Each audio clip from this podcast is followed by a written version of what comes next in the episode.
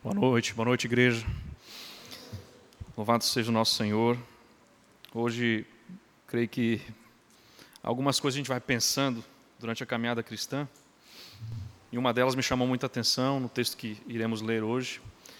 É, por que será que, desde que Cristo alcançou a sua vida, o que, que acontece com a gente que passa ano, passam as coisas, você continua servindo a Deus. O que aconteceu com a gente? O que, que, que nos estragou para esse mundo que hoje você não tem toda a esperança nele?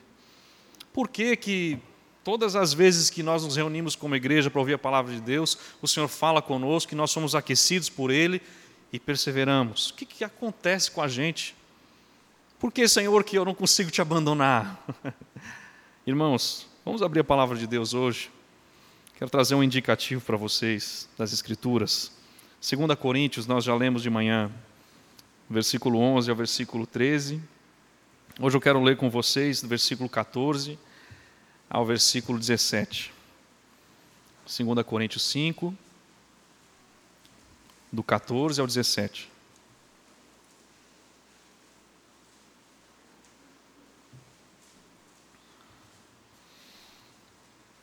Assim diz a palavra do Senhor. Pois o amor de Cristo nos constrange, julgando nós isto: um morreu por todos, logo todos morreram. E ele morreu por todos, para que os que vivem não vivam mais para si mesmos, mas para aquele que por eles morreu e ressuscitou. Assim que nós daqui por diante a ninguém conhecemos segundo a carne, e se antes conhecemos Cristo segundo a carne, já agora não conhecemos deste modo. E assim, se alguém está em Cristo, é nova criatura. As coisas antigas já passaram, eis que se fizeram novas. Senhor nosso Deus, precisamos da ação do Teu Espírito, precisamos do mover do Senhor na igreja, para que a Tua palavra encharque os nossos corações, Senhor, para que ela fale conosco, para que ela firme os nossos pés neste mundo tenebroso, caminhando, Senhor Deus, sem se desviar dos seus caminhos, sem se desviar de Cristo Jesus. Senhor, clamamos a Ti, Senhor, fala conosco essa noite, nos ensina, nos exorta, Senhor. Mostra através da palavra de Deus Jesus Cristo supremo, acima de todas as coisas, o nosso Salvador, acima do sofrimento, acima da calamidade, o nosso socorro diante de Ti. Nos faça, Senhor, mais um pouco, Senhor, mais e mais, nos deleitarmos no Senhor. Que assim seja, Senhor, em nome de Jesus. Amém. Irmãos, o que, que acontece então? Uma coisa a gente precisa entender. Desde que Cristo nos alcançou, a expressão do apóstolo Paulo é muito viva, verdadeira em nós. Qual é a expressão? O amor de Cristo nos constrange. Isso aconteceu com todos nós que fomos resgatados por Deus. O amor de Cristo nos constrange. O que é ser constrangido pelo amor de Cristo? Talvez essa palavra possa né, ser usada com várias expressões. Né, você está de aniversário e alguém te dá um presente de aniversário, você fica. Fiquei constrangido agora, né? Alguém te faz um elogio, hoje eu fiquei constrangido. É, ou até mesmo você vê uma situação que eu fiquei constrangido a fazer tal coisa. Mas o que é a palavra de Deus, o que o apóstolo Paulo quer trazer de profundidade sobre o amor de Cristo que nos constrange? Irmãos, o amor de Cristo nos constranger é dizer que o amor de Cristo, ele nos controla. É isso que acontece com cada um dos cristãos. O amor de Cristo, ele nos, nos controla. Ele controla as nossas ações e não nos deixa outra escolha a não ser servir a Deus e aos irmãos. É tanto que o apóstolo Paulo diz no versículo 13: se enlouquecemos é para Deus, se conservamos juízo é para vós outros. Nada é para Paulo. Ele tem uma vida controlada pelo próprio amor de Cristo, nada mais é para ele. Essa é uma expressão muito bela das Escrituras que nos mostra como devemos caminhar e por que, que nós vivemos da forma como vivemos. Eu acho até um, um pouco de eco nisso, em Atos capítulo 4, 19 e 20, quando Pedro e João eles estão diante de um grande interrogatório ali, e uma grande perseguição por causa da pregação da palavra. E ele diz, Pedro e João né, responderam, versículo 19: Atos 4: Julgai se é justo diante de Deus, ouvir-vos antes a vós, outros do que a Deus. Pois nós não podemos deixar de falar das coisas que vimos e ouvimos. É basicamente isso. Irmãos, quando o amor de Cristo nos alcança, eu não consigo mais viver para esse mundo. Não dá mais. Eu não consigo mais. Igual Pedro e João, eu não posso deixar de falar daquilo que vimos e ouvimos. Não tem como, irmãos, não tem como. Então, o amor de Cristo, o amor que Cristo tem por nós, esse amor nos envolve por todos os lados. Ele te segura de um lado, ele te proíbe de se considerar qualquer outro amor superior a esse. Ele envolve você com ternura. Ele faz você constatar uma coisa, a saber que um morreu por todos e logo todos morreram.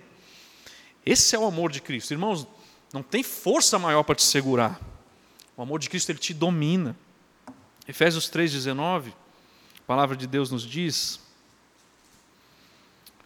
é uma, é uma questão do, do envolvimento completo para nós, o amor de Cristo. Efésios 3,19 diz assim: Conhecer o amor de Cristo, que excede todo entendimento, para que sejais tomados de toda a plenitude de Deus. Irmãos, existe algo que acontece no amor que recebemos de Cristo Jesus, o amor que Cristo tem por nós. Quando somos alcançados por Ele, somos tomados. É isso que muda a expressão e a forma de viver do cristão. E o nosso texto de 2 Coríntios 5, 14 até o 17, aqui nos mostra um amor imponente de Jesus Cristo. Ou você é amado, ou você não é. É impossível você ser amado por Jesus Cristo, o amor de Cristo estar em você e você ser da mesma forma. Não tem como, irmãos. Não é possível. Jesus é aquele que te envolve, que te controla e não lhe dá saídas a não ser amá-lo. Como é que nós conseguimos amar a Deus? Como é que nós conseguimos amar os nossos irmãos? Porque nós somos tomados por esse amor. E ele se reflete em tudo o que fazemos, não tem como. Não tem como. Hoje eu pretendo, pela palavra de Deus, mostrar que não há saída para os cristãos a não ser estarem constrangidos, tomados e dominados do amor de Deus. Isso se caracteriza em morrer para si mesmo, em viver uma nova vida, ser nova criatura. Irmãos, não é o nosso amor a Cristo que está sendo descrito aqui mas é o amor de Cristo operando em nós, dirigindo, impelindo a gente. É o amor de Deus derramado em nossos corações pelo Espírito Santo que nos foi dado. Esse amor, ele é irresistível. Esse amor de Cristo, ele nunca enfraquece. Esse amor de Cristo nunca vacila, nunca perde a sua força, nunca falha. Esse é o amor de Cristo Jesus. O amor de Cristo é um amor sacrificial, é um amor puro e purificador em si mesmo. Esse é o amor de Cristo Jesus. Ele mesmo nos diz em João 15, 13: ninguém tem maior amor do que aquele que dá a sua vida pelos seus amigos. Ele também diz no capítulo 13, versículo 1: Ora, antes da festa da Páscoa, sabendo Jesus que era chegada a sua hora de passar deste mundo para o Pai, tendo amado os seus que estavam no mundo, amou-os até o fim. Irmãos, os atos de amor de Deus, eles têm um passado um presente e um futuro. Os atos de amor de Cristo Jesus por seus discípulos são expressos tanto no passado, tendo-os amado, isso desde a eternidade, irmãos. Antes de você nascer, Cristo te amava. Antes de você ser gerado, Cristo te amava. O amor de Cristo, ele não tem um início. Desde a eternidade, com amor, com cuidado, desde o início, atraindo os seus para si mesmo. Antes de você pensar em Deus, Cristo estava te atraindo o seu amor. Antes de você se converter, de aceitar o Evangelho de Cristo Jesus, de reconhecer o Senhor como Salvador, Cristo estava te envolvendo já. Irmãos, esse amor ele continua, tendo amados, amou até o fim. Na plenitude do tempo, Cristo se fez carne. E tendo feito isso, ele amou até o fim. Ele demonstrou esse amor morrendo por eles. E continua a mostrar, intercedendo por nós no céu, suprindo a nossa graça, perseverando de qualquer queda, nos preservando de qualquer ato final de nos desviarmos dele. Então, irmãos, ele finalmente, esse amor de Cristo Jesus, nos apresentará em glória na eternidade. Esse grande amor, finalmente, estaremos sempre para Ele. Esse é um amor que sempre continua, que sempre se apresenta para nós. Então, até o fim da vida terrena, até o fim desse mundo, para sempre no céu, continuamente. Olha o poder do amor de Cristo Jesus. Olha as expressões que o amor de Cristo se coloca nas Escrituras. Então, irmãos, Jesus, em Hebreus 2,9, diz: Por causa do sofrimento da morte, foi coroado de glória e de honra, para que pela graça de Deus provasse a morte por todo o homem. Ele morreu por todos. O amor de Cristo nos constrange, julgando nós isso. Um morreu por todos, logo todos morreram. Ele morreu por todos, para que os que vivem não vivam mais para si mesmos, mas para aquele que por eles morreu e ressuscitou. Por que é importante saber que nós não vivemos mais para nós mesmos? Por que é importante nós termos essa convicção aqui? E como fazer isso? Irmãos, o conhecimento do amor do nosso Salvador, ele nos desvia dos caminhos sem vida de um egoísmo cobiçoso, para colocar Deus em primeiro lugar agora, os nossos irmãos em segundo lugar e nós lá por último. É basicamente isso que nós vivemos. É Deus em primeiro lugar, os nossos irmãos, nos doar para os irmãos e nós lá no finalzinho, lá no restinho. O amor de Cristo ele te domina. A sua boca não destila mais veneno, porque ela é dominada, a sua boca é dominada pelo amor de Cristo Jesus.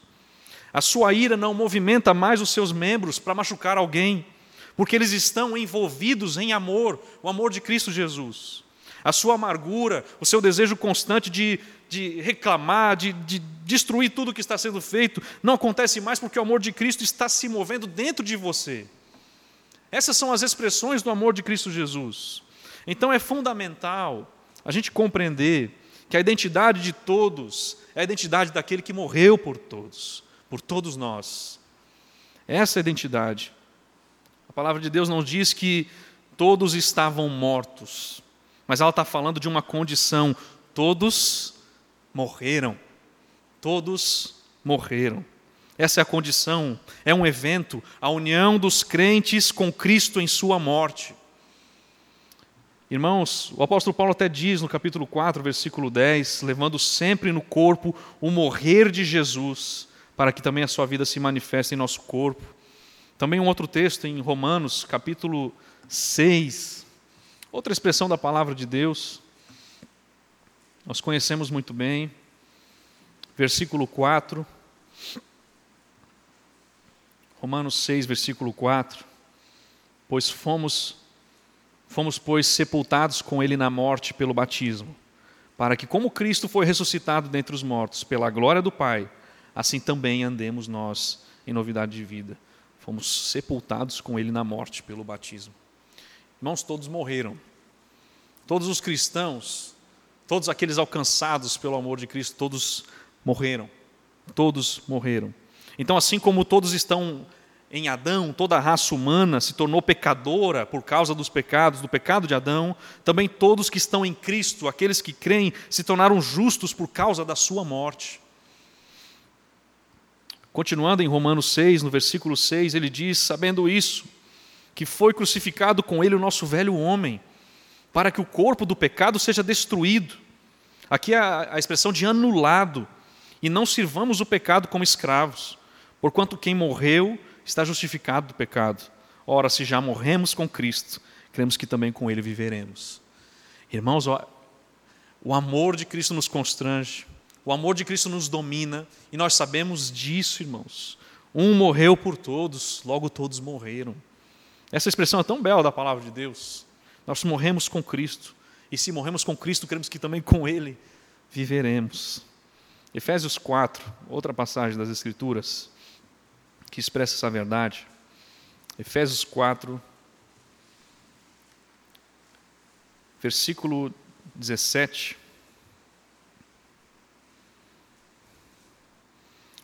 Nossa vida passa por uma transformação tal que não existe mais uma comparação com o modo de viver antes. Efésios 4,17 diz: Isso, portanto, digo, e no Senhor testifico, que não mais andeis como também andam os gentios, na vaidade dos seus próprios pensamentos. Nós não temos um equilíbrio de andar junto com os gentios, ou de viver com o mesmo pensamento vaidoso, que os ímpios vivem. A nossa expressão de pensamento, a nossa expressão de condução diante de Deus é uma condução pautada no amor que nos alcançou. É por isso que a nossa vida é transformada. Nós não andamos mais da mesma forma como andávamos outrora. O apóstolo Paulo diz em Gálatas 2:20: Já não sou eu quem vive, mas Cristo vive em mim. Esse viver que agora tenho na carne, vivo pela fé no Filho de Deus, que me amou e a si mesmo se entregou por mim. Irmãos, são expressões que não nos deixam escolha. É por isso que, diante do amor de Cristo Jesus, ou você o ama, ou você o rejeita, ou você é alcançado, ou você é inimigo dele. A sublime doutrina da morte expiatória de Cristo resulta numa obrigação em nós, diante dele, dizer: Eu não vivo para mim mesmo, eu vivo para Cristo. Eu não vivo para mim mesmo, eu vivo para Cristo. O poder contra o próprio egoísmo é lembrar a morte e ressurreição do nosso Cristo Jesus. Eu não vivo para mim mesmo, eu vivo para Cristo. Eu lembro que eu estava até na época da sabatina pensando, né? Sempre tem aquelas perguntas que, que geralmente se fazem, né? E se, se alguém pergunta, e quem Cristo é para você? né? Geralmente aparecem essas perguntas, né? Quem Cristo é para você? E qual é a resposta? Cristo é a minha vida. Existe outra resposta? Cristo é a minha vida. Eu morri para mim mesmo. Agora eu vivo para Cristo. Só isso, só isso. Cristo é a minha vida. Eu não vivo mais para mim mesmo. Essa é a expressão de todo cristão. Quem Cristo é para você? Ele é a minha vida. Cristo é a minha vida. Então, irmãos, nossa capacidade de perceber, de se deleitar ao amor de Cristo Jesus, transforma o teu egoísmo, muda toda a perspectiva que você tem nessa terra de viver para si, não mais. Agora eu vivo por Cristo, para Cristo Jesus. Pois o amor de Cristo nos constrange, julgando nós isso. Um morreu por todos, logo todos morreram. E ele morreu por todos, para que os que vivem não vivam mais para si mesmos, mas para aquele que por eles morreu e ressuscitou. Versículo 16, o apóstolo continua dizendo: o seguinte: Assim que nós, daqui por diante, a ninguém conhecemos segundo a carne. E se antes conhecemos Cristo segundo a carne, já agora não conhecemos deste modo. Existe alguma coisa que acontece também. O amor de Cristo nos constrange, ele nos domina. Nós percebemos que não vivemos mais para nós mesmos. Nós vivemos para o nosso Salvador, por aquele que morreu e ressuscitou por nós. Isso também afeta tanto a visão que eu tenho de Jesus Cristo, quanto a visão que eu tenho do seu povo. Isso tem que afetar, irmãos. Não é possível que nós, alcançados pelo amor de Cristo Jesus, olhemos para a igreja da mesma maneira que os de fora. Não é possível que nós, alcançados pelo amor de Cristo Jesus, olhemos para o nosso Salvador da maneira como os de fora olham para Jesus Cristo. Então, de agora em diante, o apóstolo Paulo diz: desde o momento que ganhamos essa visão da morte de Cristo por nós, nós estimamos e consideramos não mais as pessoas de um ponto de vista puramente humano, em termos de padrões naturais de valor, mas embora uma vez tenhamos estimado até Cristo, de um ponto de vista humano como homem, agora nós temos o tal conhecimento dele que nós não conhecemos mais em termos da carne. Nós entendemos quem Cristo é, nós sabemos quem Ele é. Ele é o Senhor, Ele é o Salvador das nossas vidas. Essa percepção é totalmente diferente. Então nós acabamos de passar por uma virada de ano, mas a morte de Cristo para nós é a virada dos tempos. Toda a nossa percepção ela é transformada. Toda transformada, irmãos. O nosso relacionamento com os nossos irmãos, eu não conheço mais meus irmãos na carne. Não é que eu me esqueço do nome dos irmãos, mas eu percebo que eles também foram resgatados por Cristo Jesus. Eu percebo que eles também morreram. E que nós todos juntos, cantando ao Senhor, louvando no domingo agora, nós todos estamos vivendo para Cristo. Essa é a expressão da eternidade que temos um pouquinho aqui na terra. Todos aqui juntos, e a centralidade é Jesus Cristo.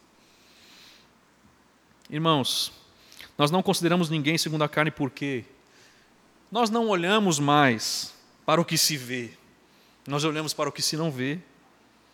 A nossa tenda terrestre, a nossa carne também sabemos que será destruída mas teremos um novo corpo eterno nos céus. Nós andamos por fé e não por vista. O apóstolo Paulo vive falando isso. em 2 Coríntios. Nós andamos por fé e não por vista. Nós não gloriamos, nós mesmos não nos gloriamos na aparência, mas na sinceridade do coração. Irmãos, as expressões da palavra de Deus é que a transformação é tal que a nossa comunhão é transformada, a nossa vida na igreja é transformada, o alicerce da nossa caminhada é outro. Embora tenhamos conhecido Cristo segundo a carne, né, o apóstolo Paulo ele admite que uma vez ele fariseu, no passado, ele viu Cristo dessa maneira. Ele procurou, perseguiu o povo de Cristo Jesus. Nós encontramos é, as Escrituras falando disso, Atos 9.1, que o apóstolo Paulo respirava ameaças de morte contra os filhos de Deus. Em Atos 26, versículo 9, ele mesmo diz isso. Em Atos 26, versículo 9, na verdade, a mim me parecia que muitas coisas devia eu praticar contra o nome de Jesus o Nazareno, mas não mais ele vê agora dessa forma. Agora ele não vê mais com o padrão que os homens julgam as coisas. Então, irmãos, o que Paulo, antes Saulo, sabia sobre Jesus Cristo, antes da sua conversão, ele conheceu Jesus em carne, soube Jesus, o entendimento humano meramente. Então era um líder simplesmente de uma nova seita, de alguma coisa que estava acontecendo, causando alguma perturbação da paz, um líder de um partido, uma ameaça à religião sagrada. Era assim que o apóstolo Paulo, antes Saulo, via Jesus Cristo. Mas o encontro de Paulo com o Senhor, ressuscitado no caminho de Damasco, efetuou essa dupla mudança na vida de Paulo. O que, que aconteceu? Jesus se tornou o Messias, o Senhor, para o apóstolo Paulo. E aqueles a quem ele perseguia se tornaram filhos de Deus, a família da fé do apóstolo Paulo. Irmãos, a gente só pode aceitar esse tipo de transformação quando alcançamos, fomos alcançados por Cristo Jesus. Você olha Jesus agora como o Messias, o Salvador, e você olha o povo alcançado por Ele como seus irmãos em Cristo Jesus. É por isso que o nosso relacionamento na igreja não é o relacionamento igual você tem no trabalho. É por isso que o nosso relacionamento na igreja não é o mesmo que você tem numa faculdade, em qualquer outro ambiente. Aqui são irmãos. Todos nós, você tem que ver o sangue de Cristo. Todos nós você tem que acompanhar com um novo Salvador, o Salvador das nossas almas, aquele que nos resgata e nos mostra então que o controle todo está nas suas mãos. Irmãos, muitos seguiram a Cristo em pessoa, e depois abandonaram e exigiram a sua crucificação. Foi isso que aconteceu. Basicamente foi isso. Por quê, irmãos? Porque as coisas espirituais, elas só se discernem espiritualmente. Era impossível para cada um de nós, era impossível para mim eu enxergar Jesus Cristo como um Salvador. Impossível, irmãos. Você tem a noção do que é isso? Você poderia ler a Bíblia, você poderia participar de cultos, você poderia estar em qualquer lugar. Se o Senhor não te alcançasse, não fosse até você, se o Espírito Santo não abrisse os seus olhos, até hoje você ia considerar Jesus como uma pessoa que passou pelo tempo, e não como seu Salvador, e não como Deus. Algo impossível para o homem era ver quem Cristo é, e agora é impossível desver. Depois que nós vemos Jesus Cristo, irmãos, o amor dele nos constrange, nos domina. Então, enquanto a pessoa. É, você, você tem muita dificuldade nisso com parentes, com colegas, mas realmente é isso. Enquanto a pessoa permitir que o mundo forme as suas opiniões sobre Cristo, essa pessoa não achará a mensagem do Evangelho interessante. É necessário algo acontecer com ela. Versículo 17 continua dizendo o seguinte: E assim, se alguém está em Cristo, é nova criatura. As coisas antigas já passaram, eis que se fizeram novas. Irmãos, aqui é, é outra expressão da palavra de Deus que encontra muito reflexo em outros textos e que nos mostra uma profundidade tão grande, incapaz de explicarmos com tanta grandeza quanto esse texto se apresenta. Se alguém está em Cristo, o que, que é isso? Se alguém está em Cristo Jesus. Irmãos, o, o aspecto da passagem de Deus é que você foi transportado para um novo terreno, para um novo clima, E esse novo terreno, esse novo clima é Jesus Cristo. Você está em Cristo Jesus, em Cristo Jesus. Você está agora em um outro ambiente, que é Jesus Cristo. É basicamente isso. A própria fonte, então, das nossas ações é o amor de Cristo Jesus. Você está tão envolvido que agora você está em Cristo. Você está cercado por todos os lados por Cristo Jesus. O seu respirar é Cristo Jesus. Onde você pisa os seus pés é em Cristo Jesus. O que você faz é em Cristo Jesus. Como você vê as coisas é em Cristo Jesus. Estar em Cristo. O cristão ele vive com Cristo. A esfera da qual o crente tem a sua nova vida em Cristo Jesus. O apóstolo Paulo diz isso constantemente, ele diz em Colossenses 3 que Cristo é a nossa vida, Filipenses diz que o viver é Cristo, nenhuma condenação há para os que estão em Cristo, em Cristo, em Cristo, em Cristo. Irmãos, o cristão ele vive em Cristo, como um pássaro vive no ar. O cristão ele vive em Cristo como um peixe nada na água. O cristão ele vive em Cristo como uma raiz está enraizada na terra. Ele vive em Cristo Jesus. O que torna o cristão diferente é que ele está sempre, em toda parte, consciente do amor envolvente de Jesus Cristo. É isso que nos transforma, é isso que nos mostra. Você não é mais o mesmo. Você morreu para aquele velho homem. Você morreu para aquilo. Aqueles que estão em Cristo são nova criatura. Ele é nova criatura, irmãos. Eu vi essa expressão, achei muito bela. Somente o poder que faz um mundo pode fazer um cristão. Somente o poder que faz um mundo pode fazer um cristão. Essa é uma nova vida, uma nova criatura. E é nova, não é porque ser feita agora, foi feita há duas semanas, é nova, foi feita. Não, irmãos, é, totalmente outra. É nova em forma, é, é nova em qualidade, é nova criatura. Então ela contrasta com a antiga completamente. Se alguém está em Cristo, é nova criatura. Essa é a expressão da palavra de Deus e não é menos, não é mais leve do que isso. É nova criatura. Não é uma melhoria, não é uma adição à antiga, não é um, um recapamento de um pneu que você faz, não é uma circunstância que você melhora na sua vida, não é uma coisinha a mais que você acrescenta, um plus a mais. É uma nova criatura. Algo totalmente diferente. Por quê, irmãos? Porque a nova criação é toda de Cristo, do início até o fim. Quem está em Cristo é nova criatura. Irmãos, não sobra espaço para as velhas coisas. Não sobra espaço. Irmãos, qual é o clamor que você deve ter? Senhor, me domine a ponto de não sobrar espaço para mim mesmo. Senhor, me domine a ponto de eu não querer mais nada porque nada mais consegue me preencher, eu estou completamente preenchido de Cristo Jesus. Eu estou em Cristo. Gálatas capítulo 6,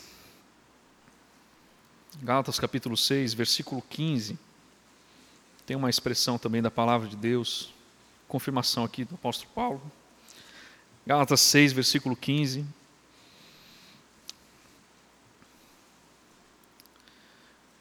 Ele diz assim: Pois nem a circuncisão é coisa alguma, nem a incircuncisão, mas o ser nova criatura. Irmãos, importa nascer de novo. Nova criatura. Quem está em Cristo é nova criatura. Mas eu olho, eu, eu olho quando, quando tem alguma oportunidade de fazer uma retrospectiva, né? virada de ano, sempre tem alguma coisa assim. Fico olhando para a minha vida. Quantas oportunidades de me afastar de Deus? Muitas, irmãos, muitas oportunidades. Quantas chances, quantas opções para você se afastar totalmente do Senhor, para você ir de pecado em pecado e se afastar, sumir, nunca mais querer ver Deus, só querer saber de si mesmo, desfrutar dos prazeres do mundo. Quantas? Todos nós, todos os anos, somos encharcados disso. É apresentado isso em todos os lugares.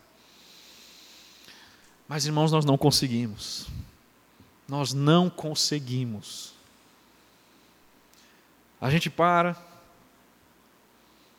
o Senhor nos toma mais uma vez pela convicção de quem Cristo é, e você não consegue. Eu não posso abandonar Cristo Jesus. Eu estou nele, ele em mim.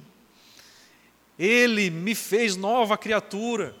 Como pode eu me afastar de Cristo Jesus? Onde eu alcançarei salvação? Como Pedro disse: Senhor, para quem iremos nós? Só tu tens palavras de vida eterna. São esses os pensamentos que arrebatam o nosso coração e não nos fazem nos afastar. Você pode começar o planejamento de se afastar de Deus, mas o Senhor não deixa você concluir. Ele te chama, ele te envolve. O amor de Cristo nos domina. É impossível para nós. Isso não é ruim, isso é graça, irmãos. Graças a Deus porque Ele nos segura e nos sustenta por Suas mãos. Irmãos, quais são as coisas velhas que passaram e as que se fizeram novas? Irmãos, o, os propósitos da vida mudam. É isso. Todo ano as pessoas planejando coisas novas e tal, fazendo planos. Mas essas, o que, que é as coisas velhas que se passaram? Todos os propósitos mudam. Aqueles sonhos materiais que você tinha, eles se tornam pequenos projetos, quase que insignificantes. Você não tem mais aquele desfrute de você crescer, conseguir grandes coisas aqui, ajuntar em seus celeiros, ser rico, abastado. Não dá mais, irmãos. Por quê? Porque você sabe que você tem uma morada preparada na eternidade. O que, que se compara a isso? Então você até tem que ter uma certa né, condução, né, programar certas coisas aqui, coisas terrenas, você ainda tem certas necessidades, mas isso não é mais o aquecimento da sua alma, do seu coração.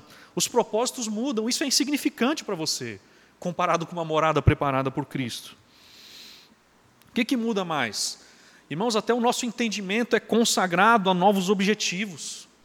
A nossa busca primária não é passar no vestibular. A nossa busca primária não é conhecer mais do mundo dos super-heróis ou qualquer outra coisa. A nossa busca primária é conhecer mais de Deus, é transformado o nosso entendimento.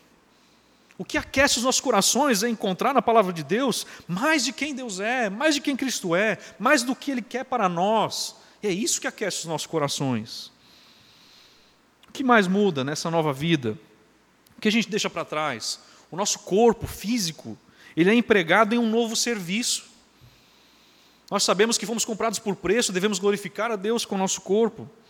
E nós não temos mais como gastar esse corpo para o mal. Isso não faz parte de uma nova criatura. Então, até a saúde nossa, né, buscamos ter saúde, mas a, a saúde nossa é buscada para servirmos mais a Deus. E não para publicar uma foto forte, fazendo academia. Não faz sentido, irmãos. Por quê, irmãos? É outro, é uma nova criatura. Claro que a gente peca, a gente pode falhar, a gente pode ainda sofrer por alguma coisa, ser assediado pelo pecado, mas nós não vivemos mais assim, nós não vivemos buscando isso, desejando isso todos os dias, nos orgulhando disso. O que mais muda? O coração, os nossos apegos, os nossos desejos, as nossas afeições são totalmente transformadas, irmãos. Nada pode ser mais descritivo do que uma nova criatura, do que as afeições transformadas.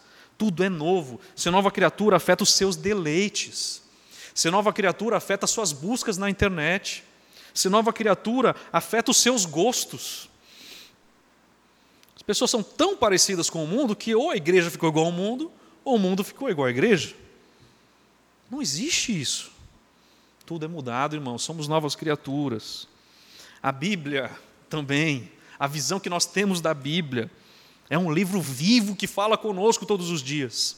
É um livro que nós buscamos. Antes, talvez você folhava no seu catolicismo, em algum outro tipo de religião, você podia até ter uma Bíblia em casa, ficava lá, pegava poeira, você olhava, às vezes lia, sei lá, um salmo, alguma coisa.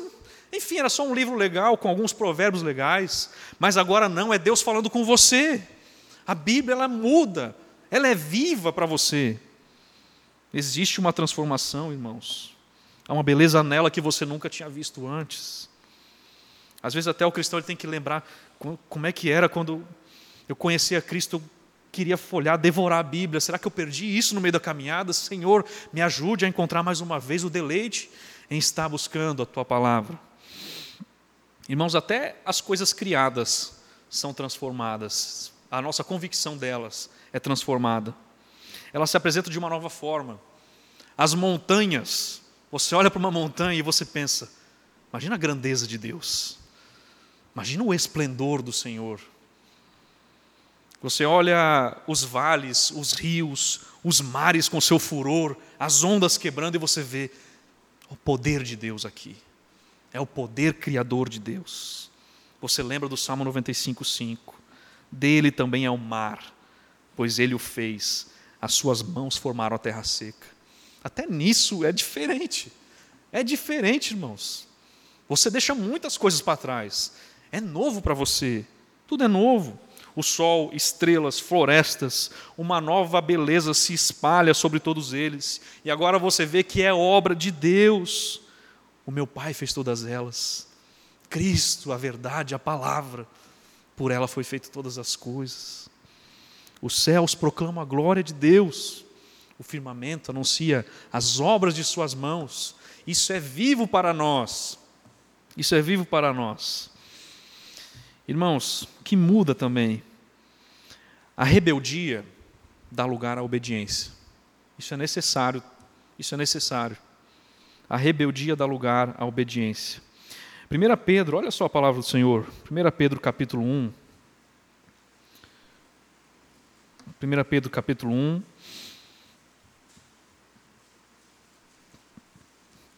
Versículo 14.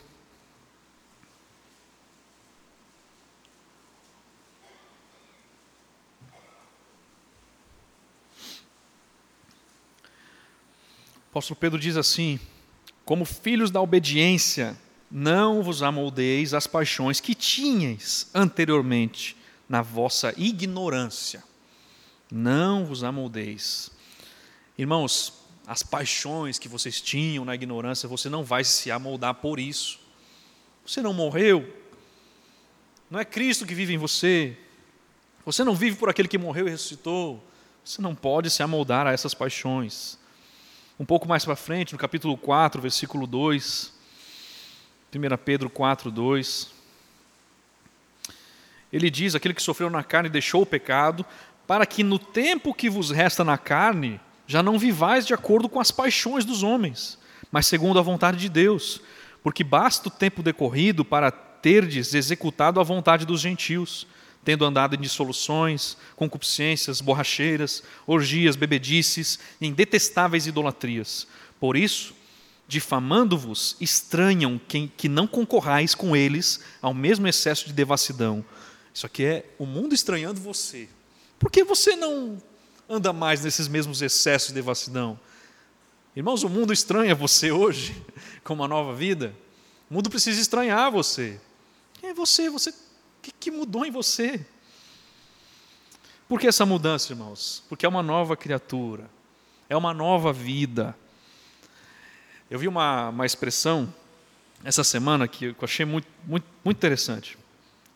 Diz assim que a maneira como as folhas mortas elas são removidas de algumas árvores não é porque as pessoas saem por aí, né, arrancando todas as folhas mortas mas é a nova vida. É o rebento que vem e empurra as folhas mortas para dar lugar a si mesmo. Da mesma forma, o cristão, livre de todas as coisas como amargura, rebeldia, ira, raiva, toda malícia, as novas qualidades, a nova vida se desenvolve e as outras simplesmente não têm espaço, são empurradas para fora. É o que um pastor escocês lá do século XVIII, chamado Thomas Chalmers, diz que é o poder expulsivo de um novo amor. O poder expulsivo do amor de Cristo que nos alcançou. Ele expulsa. O que, que as coisas velhas, as paixões, as dedicações, as buscas que nós tínhamos antes de chegar a Cristo e à igreja, por que, que não passaram? Tem alguma coisa errada. Já parou para pensar que pode faltar o poder de um amor que domina e expulsa esse velho homem? É necessário isso, irmãos. O poder expulsivo do amor de Cristo Jesus precisa habitar em você, ser derramado pelo Espírito Santo. Então, renunciar a uma antiga afeição, sem nada que a substitua, não é o caminho. Você renuncia a uma antiga afeição porque foi tomado por uma nova. É por isso que não tem como você viver a vida passada sendo nova criatura. O amor de Deus e o amor ao mundo, nosso Senhor Jesus nos mostra isso. São duas afeições e elas estão em constante rivalidade, na verdade são inimigas. Jesus diz: Não amem o mundo, nem o que nele há no mundo, nem o que há no mundo. Se alguém ama o mundo, o amor do Pai não está nele. Em Mateus 6,24, Jesus diz: Ninguém pode servir a dois senhores, porque ou aborrecer-se aborrecer -se de um e amar ao outro, ou se devotará a um e desprezará ao outro. É o amor expulsivo, é a expulsão. Você está expulso, antiga afeição. Eu estou tomado por Cristo Jesus. Poder expulsivo de um novo amor. Por isso que o apóstolo Paulo diz: andai no espírito e jamais satisfareis a concupiscência da carne. Irmãos, quando esse novo amor entra em nossos corações, ele pode expulsar os sentimentos antigos estagnados. É por isso que até o pastor Cleito fala muito isso nos cultos de orações. Temos que clamar mais pelo amor. Dá-nos mais amor, Senhor. Percepção do amor de Cristo Jesus por nós. Faça-nos enxergar quem Cristo é. Isso expulsa qualquer coisa ruim de nós, qualquer mal que está em nós, o amor que expulsa, o poder desse amor expulsivo. É, é a mesma coisa né, que eu posso, né, com o meu filho, com Isaías, eu posso chegar para ele, e ele está lá, e ele gosta disso, né, de pegar um giz de cera e comer o giz de cera. Né? E eu posso falar, eu não sei porquê, né, qual é o gosto do giz de cera? Alguém sabe? Espero que não saibam, né? Vamos ver. Ah, mas ele pega um giz de cera e começa a mastigar, né? A quase roer. Aí eu posso tirar os giz de cera da mão dele e botar num lado, mas ele ainda vai estar ali querendo aquele giz de cera. Ou eu posso mostrar um pedaço de pão para ele. Se eu mostro um pedaço de pão para ele, o giz de cera ele não quer nem saber da cor mais. Ele vai para o pedaço de pão. É o poder expulsivo de uma nova feição. No Isaías. Mas, irmãos, é, o amor de Cristo nos constrange, ele nos domina, ele nos traz a um entendimento de que não é possível, não tem lugar mais para essas coisas passadas. E o pecado? Temos que falar do pecado também quanto a isso. O que, que o pecado faz? Por que, que o pecado ainda tem esse, esse aspecto de, de, de querer dominar, de querer trazer a gente? O pecado só tem poder por causa das promessas que ele faz. É isso promessas de felicidade. Ninguém peca por dever. Sou cristão, aí eu vou lá, o meu dever hoje é pecar três vezes, né? vou lá pecar. Ninguém faz isso por dever. Ninguém peca por dever. Nós pecamos porque acreditamos na promessa do pecado, de que seremos mais felizes ou recompensados ao fazer tal ato. É isso que o pecado faz, irmãos. Infelizmente. A pessoa ela adultera. Por que uma pessoa adultera? Porque ela acreditou na promessa do pecado de que tal ato seria recompensador, deleitoso e traria prazer superior do que uma felicidade que em casa não tem. É uma promessa mentirosa do pecado, irmãos. Por que uma pessoa mata alguém por vingança? Não, a pessoa, eu vou matar por vingança, porque ela acha que vai se deleitar por ter matado alguém. Mas é mais uma promessa falsa do pecado. E a única maneira de derrotar o poder da promessa do pecado é com o poder de uma promessa superior, é de um amor superior, o amor a Cristo Jesus, o amor de Cristo por nós. Como é que a Bíblia nos liberta do amor ao dinheiro, do pecado da ansiedade, da ganância? Como é que ela nos liberta? Ela não diz, vá para um psicólogo, tome ansiolítico, que é uma doença hoje até nas igrejas, tome ansiolítico, passeie na praia, que, que a palavra de Deus nos diz? Hebreus, capítulo 13, versículos 5 e 6. Hebreus, capítulo 13.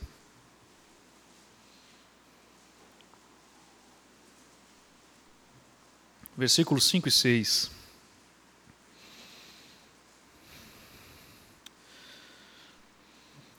Seja a vossa vida sem avareza, contentai-vos com as coisas que tendes, porque ele tem dito: de maneira alguma te deixarei, nunca jamais te abandonarei.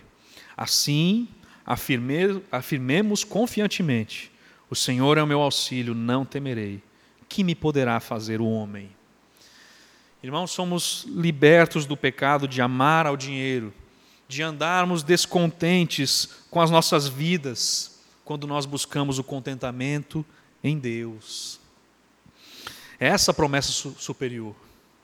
Nunca te deixarei, nunca jamais te abandonarei. O Senhor é meu auxílio, não temerei. Que me poderá fazer o um homem? Então existe um aspecto positivo de você ser dominado pelo amor de Cristo. Você lembra quem é o seu Senhor. Você percebe quem é o nosso Senhor. Então, em orações e súplicas, o crente afirma: O Senhor é meu auxílio. Ele clama assim, e é por isso que ele vence. É dessa forma que ele persevera. É assim que a gente pode cantar um cântico do cantor cristão, que eu gosto muito. Diz assim: Riquezas não preciso ter mas sim celeste bem, ou seja, o bem que vem do céu, né? celeste bem. Nem falsa paz, ou vão prazer, porquanto o crente tem. O que, que o crente tem? Eterno gozo no Senhor, por desfrutar o seu amor. Com Cristo estou contente, Ele me satisfaz. Com esse amor do Salvador, agora estou contente. Agora estou contente. Quem gosta de anotar, né, o número 395, e o título é Cristo satisfaz. Com esse amor do Salvador você não está contente? Não tem como, irmãos. Nós podemos cantar alegremente: Com Cristo estou contente. Ele me satisfaz. Se você está ainda desejoso pelas coisas antigas, ainda relutando, remoendo pecados que anteriormente cometeu, desejoso por uma nova oportunidade de cometê-los, alimentando maus pensamentos, cobiçando e sendo inflamado por toda sorte de tentações, clame ao Senhor mais de Cristo. Senhor, me salve com teu amor. Me domine, Senhor. Eu preciso desse amor que me constrange. Me ajuda, Senhor, estou perdido. Precisa ser esse o clamor. Preciso ver meu Salvador, receber o seu amor que acaba com as reservas que eu tenho, que estão me impedindo de avançar. Jesus diz: Onde estiver o seu tesouro, aí estará também o seu coração. E a pergunta é: o seu tesouro é Jesus? Se for, irmãos, está tudo resolvido. Está tudo resolvido. Para encerrar, outra questão pode ser que aconteça e você não vê isso no apóstolo Paulo. O sofrimento que vem para ele não o impede de lembrar, de viver um amor de Cristo Jesus. O sofrimento não pode te impedir de estar contente e deleitoso no Senhor. Não pode, irmãos. Pode ser que o deslanchar em uma vida com Deus não esteja sendo possível devido a um sofrimento eu sofri tanto nessa vida, fui tão machucado que parece que meu coração endureceu até mesmo para Deus. Isso não pode acontecer, irmãos. O amor de Cristo te constrange também nisso. Uma vez eu ouvi a história de uma irmã que estava numa oração e ela orou dizendo assim: Senhor, minha vida é tão difícil que eu não sei nem se o Senhor pode mudar. Né? Às vezes a pessoa está tão encharcada, das, né? pensando, não, irmãos, não, eu não posso deixar de falar. O amor de Cristo supera todos os seus sofrimentos. O amor de Cristo supera. Não afirmar isso é dizer que Cristo não é suficiente. E mais uma coisa importante. Semana passada, o pastor André falou sobre o nascimento de Jesus. E você percebe que a, o texto de Mateus 1,21, a expressão para um povo oprimido, é de que ela dará a luz a um filho, lhe porás o nome de Jesus, porque ele salvará o seu povo dos pecados deles. Irmãos, isso foi difícil para ouvir um povo que estava sendo oprimido por várias e várias é, ações contra esse povo. Eles tinham terras que precisavam arrendar a terra para poder pagar para aquilo que eles colhiam da própria terra que era deles. Eles viviam daquela forma, então pensavam: não, agora eu preciso, eu preciso de alguém que vai salvar o seu povo da opressão, do sofrimento. Era isso que eles esperavam: ela dará à luz um filho, lhe porás o nome de Jesus, porque ele salvará o seu povo da opressão. Mas não. A palavra de Deus nos diz que Ele salvará o seu povo dos pecados deles. Irmãos, o problema maior é o pecado. Continua sendo pecado. O sofrimento não faz uma pessoa sem pecado.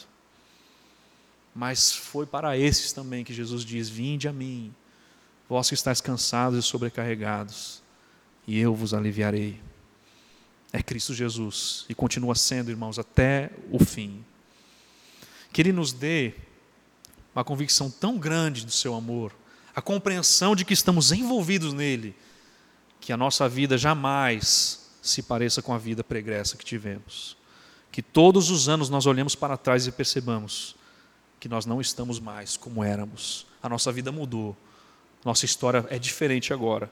É a história daqueles que caminham para a eternidade. Amém? Que Deus nos abençoe e nos conduza assim para a sua glória. Senhor Deus, tu conheces todas as pessoas que estão aqui essa noite. Tu sabes de cada um aqui, Senhor Deus. De qualquer reserva que está ainda aqui no coração de algum irmão. Senhor, tu tens poder para transformar. Nós lhe rogamos, Senhor Deus, que o amor seja derramado pelo teu Espírito que nos foi otorgado.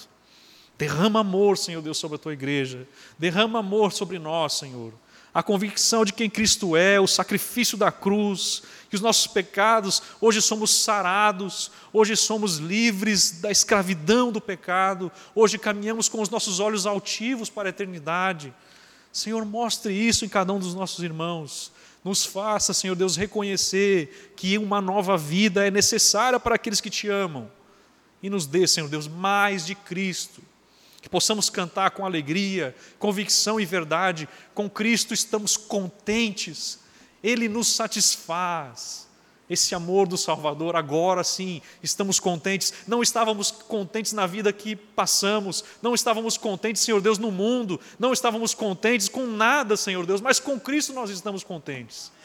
Não existe nada que vai substituir esse contentamento, porque o Senhor não muda.